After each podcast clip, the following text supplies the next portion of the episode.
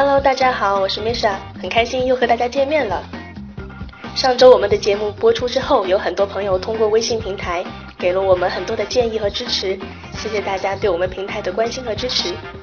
这是我们的第二百二十二期节目，而二二二这个数字在英国刚好是急救电话，所以第二百二十二期，那大家就来和我一起学习一下和医学有关的常识吧。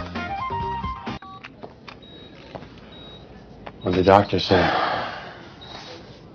Well, she's stable, but, you know, How much longer? not long.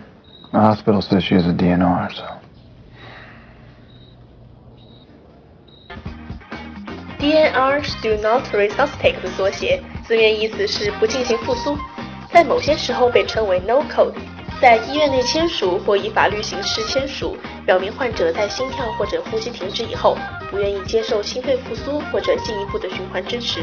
Code C O D E 这个词在美国医院里还有特殊的含义，是 Calling in a Code Blue 的俚语形式，意思是将急诊队伍召唤过来。与之对应的 no code 的意思，就是在发生心脏或呼吸骤停时，就不再召唤急救团队来进行复苏了。DNR 的请求常常是由患者本人或者医疗护理代理人发出的，从而根据患者本人的意愿对其进行治疗。目前，在一些医学组织允许自然死亡 （alone nature death，AND） 被用来广泛代替 DNR 的说法，因为 AND 更加强调做些什么。而不是消极的避免去做什么。患者在签署 DNR 后，除了在心肺复苏过程中不进行插管，其他治疗并不受影响。这些患者同样可以接受化疗、抗生素、透析等其他适合的治疗，并且在医院外接受急救的病人只有百分之五的生存率，在医院内也只有百分之十五。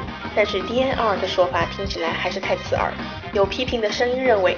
这听起来好像有重要的治疗措施没有使用就放弃了抢救，但对于高龄在 nursing home 中维持治疗、有多种疾病或者晚期癌症的患者，从心肺复苏中获益的机会就更加渺茫了。因此，DNR 的指令发出在医学上也有一定的合理性。值得一提的是，nursing home 也是美国医疗组成中不可或缺的一部分。nursing home 的主要患者为高龄患者或有重要残疾的年轻人。这种机构提供一个家庭式的环境。最后，我们再来看一下其他国家，在某些没有实行 DNR 法则的国家里，是否终止抢救往往是由医生决定的。在我国，则主要由患者家属来决定。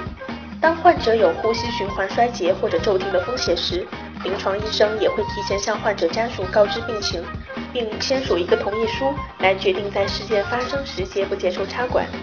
如果不接受插管，也相当于 DNR 指令。因为我国特殊的文化，治疗方案有很大的程度由患者家属决定，而不是患者本人。好的，我们来再听一次原文。What did the doctor say? Well, she's stable, but, you know, How much longer? not long. The hospital says she has a DNR, so.